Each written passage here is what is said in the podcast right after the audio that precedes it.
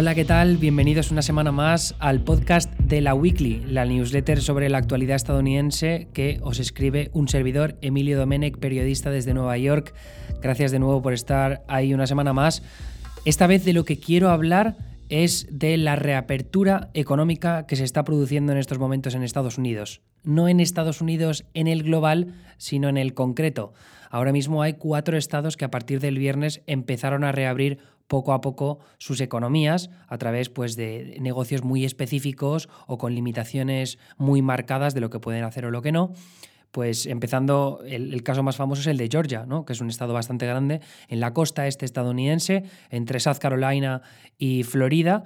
Y lo que han decidido en Georgia, el gobernador republicano Brian Kemp, es empezar este viernes a reabrir peluquerías, gimnasios, centros de manicura, centros de tatuaje, y boleras. Porque, ¿por qué no? ¿Verdad? ¿Por qué no vamos a reabrir boleras si total todo el mundo toca las mismas bolas y comparte las putas mismas zapatillas, ¿verdad? Perdón por el taco, pero me gusta mucho decir palabrotas. En fin, lo que ha pasado con Brian Kemp yo creo que es paradigmático de la crisis del coronavirus en Estados Unidos, porque ha habido por un lado un desentendimiento entre la presidencia de Trump y el gobernador y al mismo tiempo también ilustra que son los republicanos los que en todo caso están tomando la decisión de adelantarse a la Casa Blanca y a otros estados más golpeados por la crisis para reabrir sus economías, pase lo que pase. Ya tardaron mucho tiempo en anunciar eh, que cerraban sus estados por la pandemia y ahora quieren ser los primeros en reabrir. Entonces, el estado de Georgia, ya digo que a partir de este viernes empezaron a abrir algunos negocios y este lunes se van a empezar a abrir restaurantes, cines y otros centros, centros de ocio. Se van a poner una serie de limitaciones, evidentemente, la capacidad de los restaurantes, de los cines, que haya distanciamiento, un saneamiento y una higiene constantes. Esto lo que va a provocar, por un lado, es que muchos restaurantes, gimnasios o empresas no van a abrir. Simplemente pues porque piensan que a media capacidad van a perder dinero. Por ejemplo, un restaurante. Si un restaurante abre y solo puede operar al 50%, el dinero que gasta en el cocinero, la comida que piden y, el hecho de que también tengan que adaptar pues, la disposición de las mesas o lo que sea, la decoración, los camareros que contratan, a quién le pagas, a quién no, a quién llamas, a quién no. Bueno, al final, por tema logístico, por tema económico de lo que inviertes para reabrir, igual no te sale rentable. Y en, una, industria como la hostelería, como la restauración, al final hay muchos restaurantes que están pensados para que eh, salgan rentables tenerlo al 80% de capacidad. Entonces, eso se plantea como un problema y luego, por otro lado, en, gimnasios, si no tienen una estrategia de saneamiento constante, que estén limpiándolo todo eh, o que se mantenga la distancia, que haya gente vigilando y tal, pues va a ser un problema. Y hay muchos gimnasios, por ejemplo, salió un artículo en el New York Times que decía, mira, es que no vamos a abrir. Peluquerías tampoco, porque las, las, empresas no quieren arriesgarse a que sus empleados vayan a trabajar y se contagien, o al revés, que contagien a los clientes. Es que eso puede ser devastador para su imagen pública y luego también, pues, para la propia vida de las personas, coño. Así que veremos cómo se desarrollan los acontecimientos en los próximos días en Georgia, porque va a ser un modelo de lo que luego vamos a ver también en lugares como Texas, Florida y otros estados que tienen la orden de quedarse en casa puesta hasta el último día de abril. Es decir, que a partir del 1 de mayo hay muchas órdenes, estos decretos que han puesto los gobernadores de la mayoría de estados del país para que la gente se quede en casa, para el confinamiento, pues que expiran estas leyes. Entonces, el momento en el que expiren, se supone que ya se va a proceder a esa primera fase de reapertura. ¿Qué es lo que pasa con esta primera fase de reapertura? Eh, es algo de lo que he hablado mucho en Twitter, que es esta propuesta por parte de la Casa Blanca, ¿no? que es una serie de recomendaciones que dieron desde la Casa Blanca, que dijeron, mira, para entrar en una primera fase de reapertura del Estado, para que puedas poner fin al confinamiento en tu Estado, tienen que pasar 14 días en el que disminuya el número de casos por coronavirus por distintas métricas, ya sea pues porque hay menos casos reportados de gente con síntomas parecidos a la gripe o al coronavirus, hay eh, un descenso del número de hospitalizaciones, hay más disponibilidad de material de protección sanitario, ¿no? los EPIs que llaman. Entonces, si se cumplen esos requisitos, ahí ya se puede entrar en la primera fase. Y eso ya digo que tienen que pasar 14 días que se cumplan esos requerimientos antes de poder entrar en la primera fase, en la primera fase en la que ya se, abren, se reabren algunos negocios, la gente puede salir a la calle y tal. Pero la primera fase no es ni siquiera que se reabren los colegios o que, eh, que pueden abrir los restaurantes a capacidad completa. Vamos, eso en absoluto.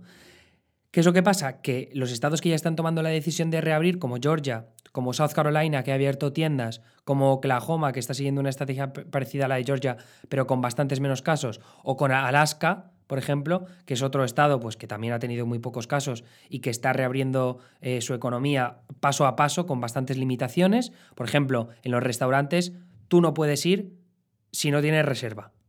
Y, si tiene reserva, los restaurantes tienen que tener una capacidad, eh, lo voy a mirar, pero no sé si, sí, el 25% de capacidad. Hay muchos restaurantes que no van, a, no van a abrir ni de coña porque eso es poquísimo, ¿no? Pero eh, ya digo que estas, estas medidas se están tomando ahora para reabrir los estados, pero es que ellos en ningún caso tienen cifras que confirmen que cumplen los requisitos que ha dado las recomendaciones de la Casa Blanca.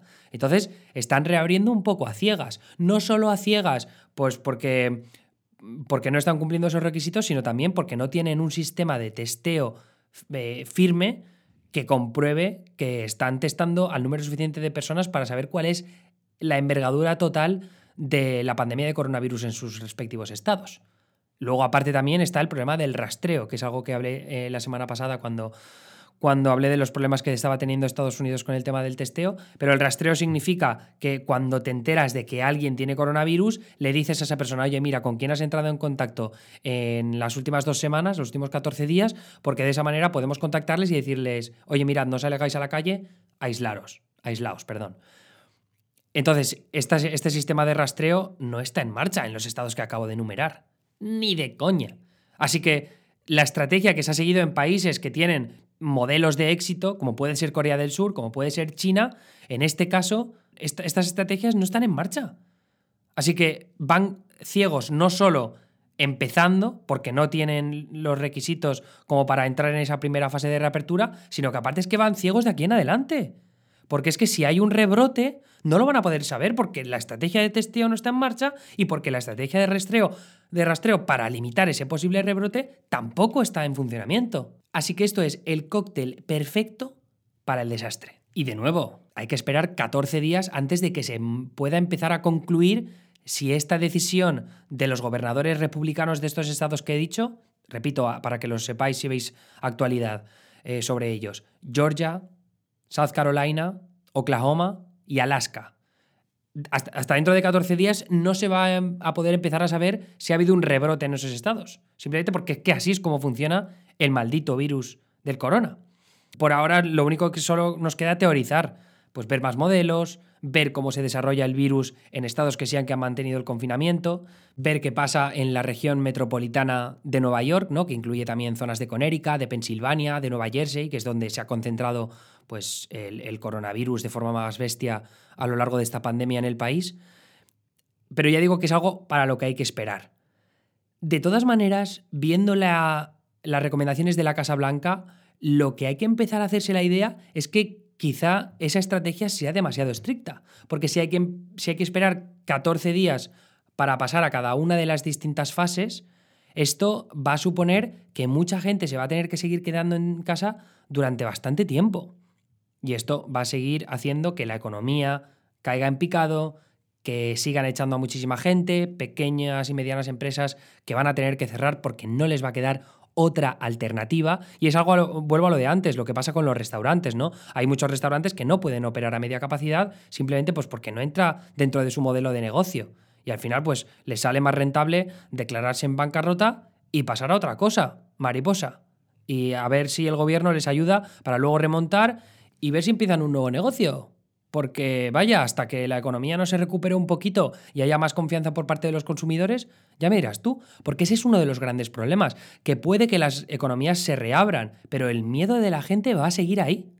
Y en el momento en el que, por culpa de las decisiones que se están tomando por parte de los gobiernos estatales, en el momento en el que veamos el, el más mínimo síntoma de un rebrote, ¿qué va a pasar con la confianza de los consumidores? Que se va a desplomar y eso va a ser devastador para la economía.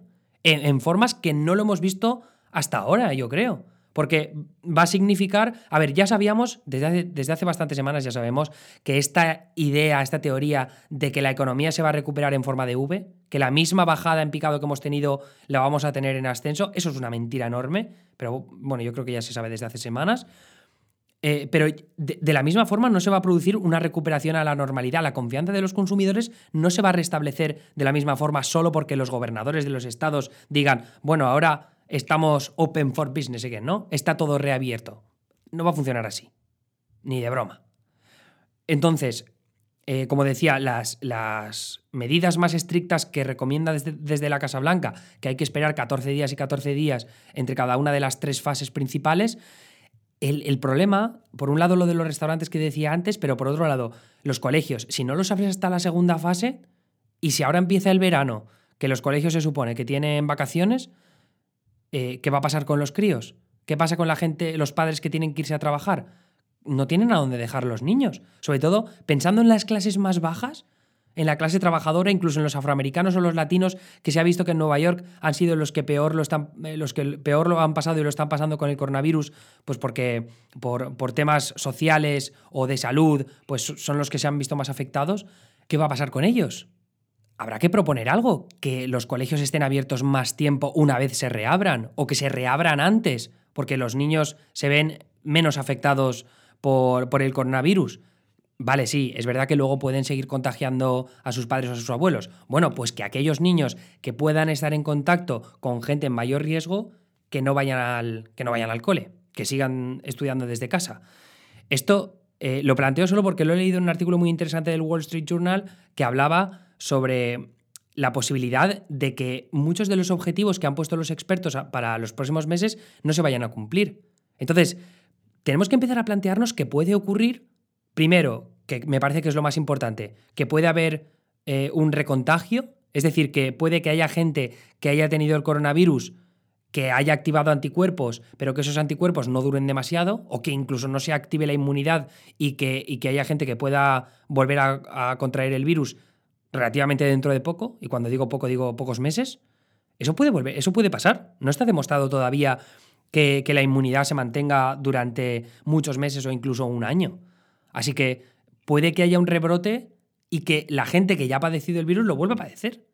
Y tampoco se sabe cuáles pueden ser las consecuencias a largo plazo de haber pasado por el virus, que igual luego los pulmones están afectados de forma eh, que no hemos considerado hasta ahora. Pero dejando el plano médico a un lado, los sistemas de rastreo y testeo que, eh, que, ya han probado ser eficientes en países como Corea del Sur, quizá no se puedan llevar de la misma forma a Estados Unidos simplemente por la escala por la escala y porque hay muchos países ahora pidiendo los, pues, los, materiales que, sea, que hacen falta para llevar a cabo esos test. Entonces, los hisopos de algodón eh, o para los hisopos nasales de los que hablaba la semana pasada o los reactivos para hacer los test. Ahora la demanda se ha disparado porque hay muchísimos más países que necesitan hacer test a gran escala. Entonces, que, ahora hablaran de hacer 7 millones de test a la semana solo en Estados Unidos, quizá eso simplemente no sea posible en el corto plazo, pues porque no hay material y porque tampoco hay laboratorios suficientes para, llevar, para llevarlos a cabo. Así que eso es uno. Luego, el otro problema al que se enfrenta no solo Estados Unidos, sino todo el mundo, es que el tratamiento por coronavirus, de momento, todos los ensayos clínicos que se están haciendo, o al menos los indicios de esos ensayos clínicos, pues están fracasando. Lo, poco que se ha sabido esta, esta última semana sobre la hidroxicloroquina y sobre el remdesivir es que están decepcionando las pruebas que se están haciendo con ellos. Todavía se tienen que ver ensayos clínicos con muchos pacientes y que tengan pruebas de control, ¿no? Pruebas de control significa que eh, esto, los que seáis médicos y expertos, igual me tenéis que corregir luego, pero la idea, entiendo que la prueba de control es que le das el medicamento o el tratamiento a una serie de pacientes y a otra serie de pacientes le das un placebo. De esa manera te permites determinar si el tratamiento funciona mejor o no. Entonces, lo que se ha visto con algunas primeras pruebas clínicas del remdesivir y de la hidroxicloroquina, que siempre me cuesta muchísimo decirlo, eh, pues no son datos demasiado positivos, pues porque el placebo parecía que al final funcionaba mejor que, que los otros. Pero de nuevo, esto todavía no está 100% probado, así que la esperanza es que esos tratamientos sí funcionen. Pero, de nuevo, hay que ponerse en la, situación de que quizá no encontremos un buen tratamiento para el coronavirus hasta dentro de meses, quizá hasta el año que viene. Y luego la, vacuna ya, es que la, vacuna ya ni te cuento, porque se habla mucho de que año y medio, eh, dos años, empezad a plantearse que igual en tres años todavía no hay vacuna. Que ahora mismo la suerte es que tenemos a todo el mundo trabajando en esto, a todos los científicos, a los mejores de los mejores, trabajando para encontrar una vacuna para que se lleve a cabo una vacuna, se va a tener que luchar mucho y muy bien para que se cumpla, que llegue antes de, antes de dos años. Entonces hay que, hay que ver ya nuevas estrategias de ver cómo la gente puede empezar a salir a la calle, no solo para que no se vuelvan locos, sino también, como digo, para que las economías no se descalabren. Eh, me parece que es lo que vamos a empezar a ver mucho a lo largo de los próximos días, sobre todo conforme esas órdenes de confinamiento se empiezan a expirar en estados como Florida, Texas eh, o algunos otros que ahora mismo no, tengo en mente. Pero en, estados como Nueva York, que es en el que estoy yo en estos momentos, parece que la cosa va para largo y en principio, al menos en lo que es la ciudad de Nueva York, quizás hasta junio no empecemos a ver una reapertura de verdad o, inicial de lo que se está viendo en, en, estados del sur como Georgia o como South Carolina. Así que con esa ese tono pesimista me voy a despedir esta semana. Ah, pero espero que leáis el resto de la newsletter porque hay eh, un vídeo muy interesante del Fortnite, del videojuego Fortnite. Sé que escucháis videojuego y diréis, no me interesa. Pero me parece que es un adelanto de lo que puede empezar a pasar con la realidad virtual dentro de poco y sobre todo teniendo en cuenta que ahora eh, puede que la economía se tenga que adaptar de forma mucho más heavy a pasar tiempo en casa y no en conciertos mm, llenos de gente. Y digo concierto porque eso es lo que ha pasado. Ha habido un concierto en el videojuego Fortnite que han visto más de 12 millones de personas y creo que deberíais ver el vídeo de Ninja que os he enlazado más abajo porque es bastante alucinante de ver. Eh, a nivel técnico, por lo visto, no es tan bestia como otras cosas que ha hecho Fortnite, Epic Games, en este caso la compañía que hace el Fortnite, en el pasado, como con el concierto de Marshmello que hicieron el año pasado, pero a nivel creativo, eh, pues el concierto de Travis Scott es la leche. A mí las canciones de Travis Scott, el, el último disco que sacó, el Astro World, me parece la hostia y me parece que el concierto que ha hecho, pues mola un montón. Es muy. Además, que si lo veis en pantalla grande con el sonido a toda leche, es muy inmersivo y creo que merece bastante la pierna. Así que, lejos de eso y los memes que os recomiendo de Kim Jong-un, creo que ya tendréis suficiente para disfrutar largo entendido de la newsletter. Los artículos también están bastante guays, sobre todo el del Animal Crossing y el de Nueva Zelanda como retiro para los multimillonarios. Cabrones, en fin. Eh, eh, nos vemos, nos escuchamos el próximo domingo. De nuevo, si queréis apoyar esta newsletter, lo mejor que podéis hacer es suscribiros a la Weekly Premium, que por solo eh, menos de 5 euros al mes podéis tener acceso a una newsletter y un podcast extra que os envío entre semana con pues, la actualidad que haya ocurrido a lo largo de, de los próximos días. Y luego también, si podéis escribir reseñas de este podcast en iTunes, a aquellos que tengáis un iPhone o que estéis delante de vuestro Mac o de vuestro iPad, os lo agradecería mucho porque es lo que me ayuda a que el podcast esté más arriba en destacados y más gente se enganche a la newsletter. Y eso es todo por mi parte. Ya digo que nos escuchamos o me escucháis el próximo miércoles jueves para el podcast especial y la newsletter y el podcast del próximo domingo. Hasta luego.